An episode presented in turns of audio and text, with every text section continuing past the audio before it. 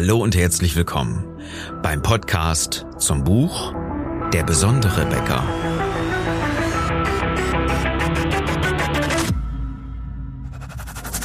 Mein Name ist Philipp Schnieders und als Unternehmer, Autor, Coach und Berater möchte ich dir in den nächsten Minuten helfen, deine Kunden und dein Team strategisch zu begeistern. Dieser Success Podcast ist für alle, die ihr Team erfolgreich führen und den Umsatz ihrer Bäckerei steigern wollen. Ich wünsche dir viel Spaß bei der heutigen Episode. Das Thema? Das Gesicht deiner Bäckerei ist eine Aushilfskraft. Und es scheint den meisten Bäckern ja gar nicht bewusst zu sein, dass die Verkäuferinnen vorne den Kontakt zu ihren Kunden haben.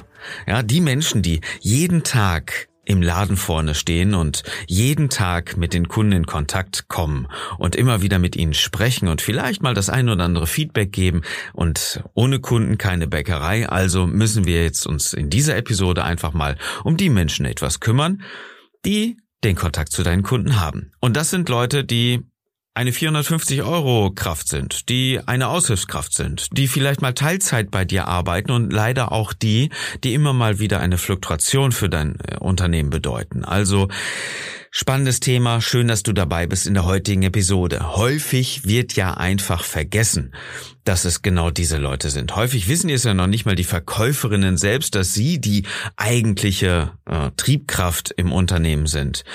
Ja, sie machen einfach irgendwie einen Job, morgens anfangen, mittags Feierabend, Familie und so weiter, kommen aus einer ganz anderen emotionalen Welt zur Arbeit, weil ihnen vielleicht gar nicht so sehr viel am Laden liegt an deiner Bäckerei, ob sie jetzt Schuhe verkaufen, Backwaren, Fleisch oder irgendwas anderes.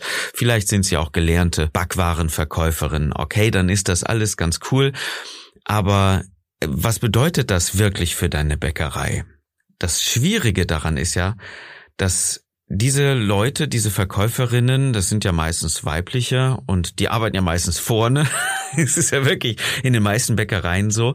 Äh, ganz klare Geschlechter- und räumliche Trennung. Äh, hinten ist er in der Backstube, vorne ist sie im Verkauf. Also lass uns einfach mal diese Sprachregelung beibehalten. Ist, häufig wissen diese Verkäuferinnen ja nicht mal, was wirklich in den Backwaren ist und häufig können auch äh, diese Leute gar nicht diese Firmenphilosophie transportieren, wenn sie denn überhaupt existiert.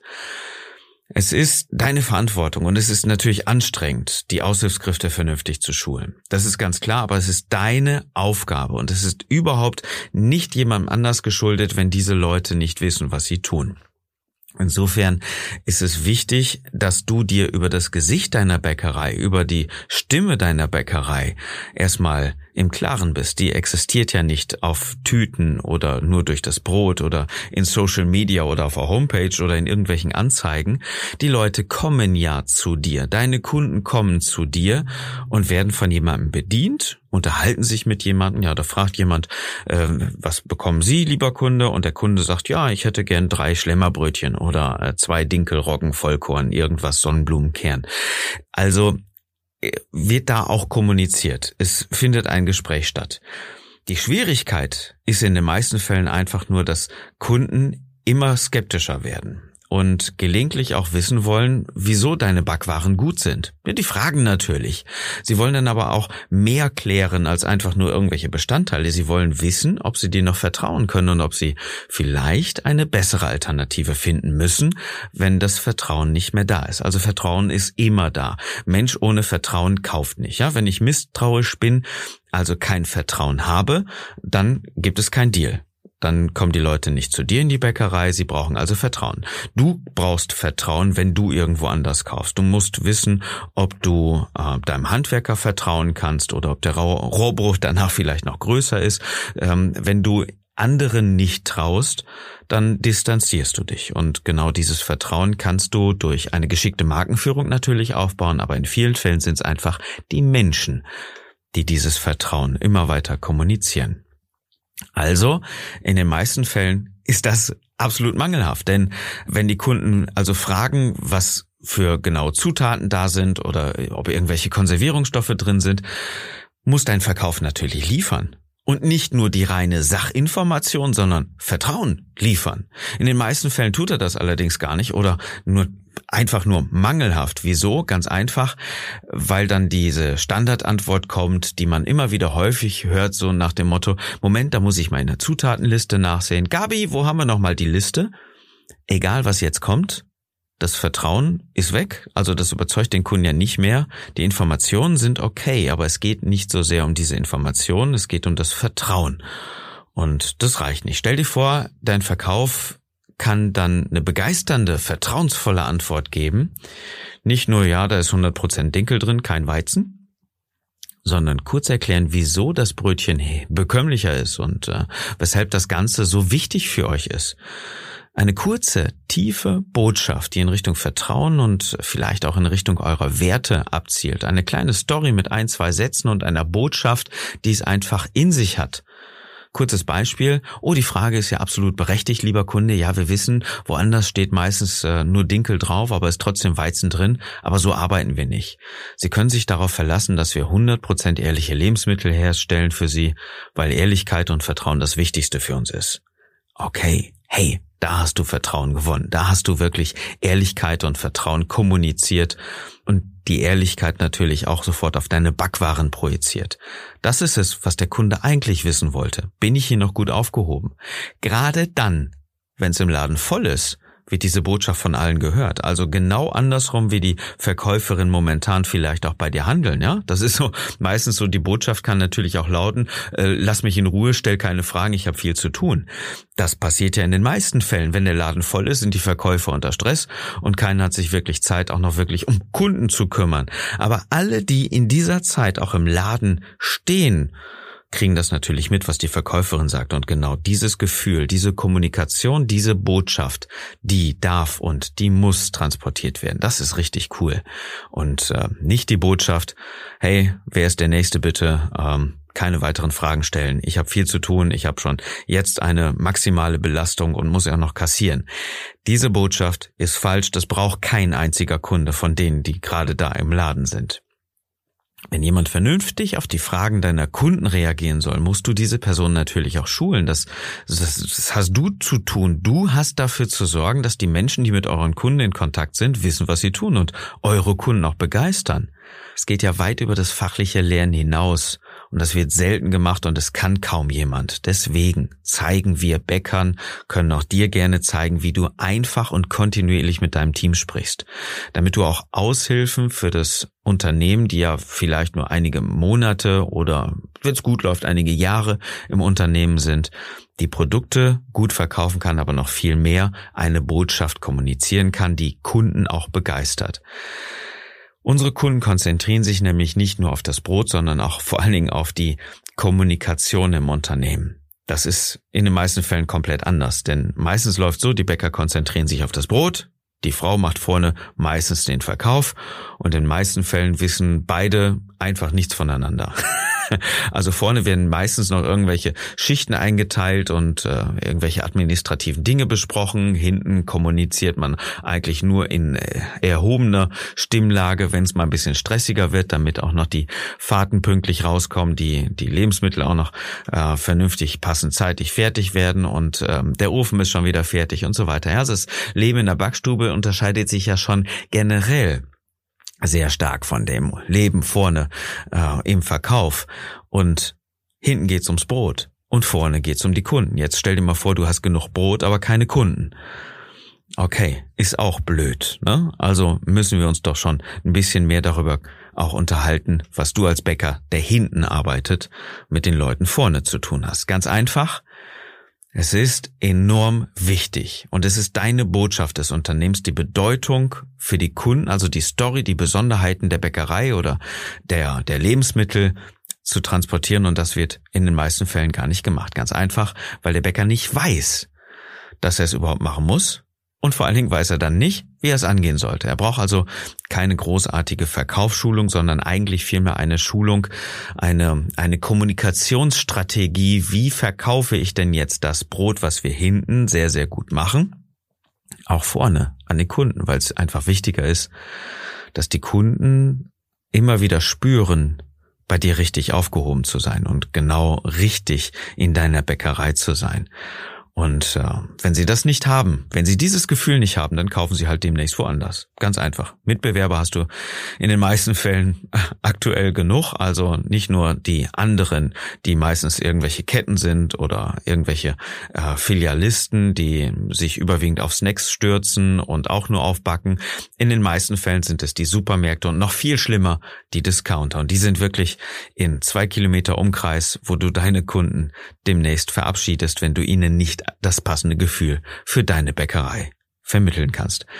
Also, weil du deinen Verkäuferinnen nicht die tiefe Botschaft, die Werte, eine emotionale Geschichte oder ähm, mehr mehr Informationen über das Wozu und äh, wohin wollen wir denn überhaupt, warum machen wir das Ganze gibst, können deine Kunden ähm, nicht begeistert werden. Bedeutet also, im Umkehrschluss, dass deine Kunden zunehmend egal sein wird, von wem sie ihre Backwaren kaufen. Und ich glaube nicht, dass dir das egal ist.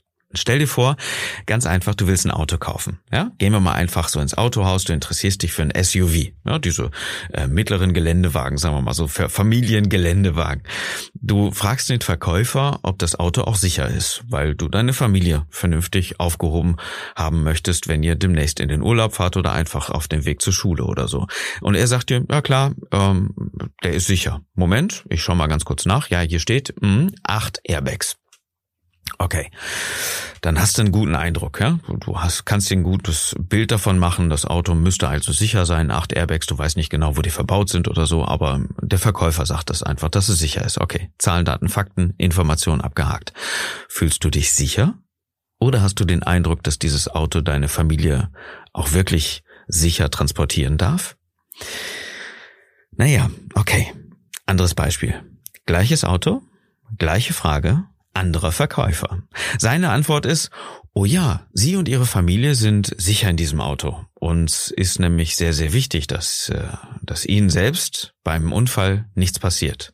Und Ihrer Familie schon gar nicht. Und deswegen haben wir in diesem Auto mehr Airbags als üblich verbaut und im Innenraum ist deswegen eine noch crash-sichere Gestaltung verbaut.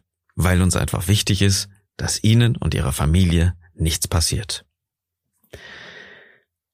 In dem Beispiel hat natürlich der Verkäufer verstanden, dass die Sicherheit wichtig ist.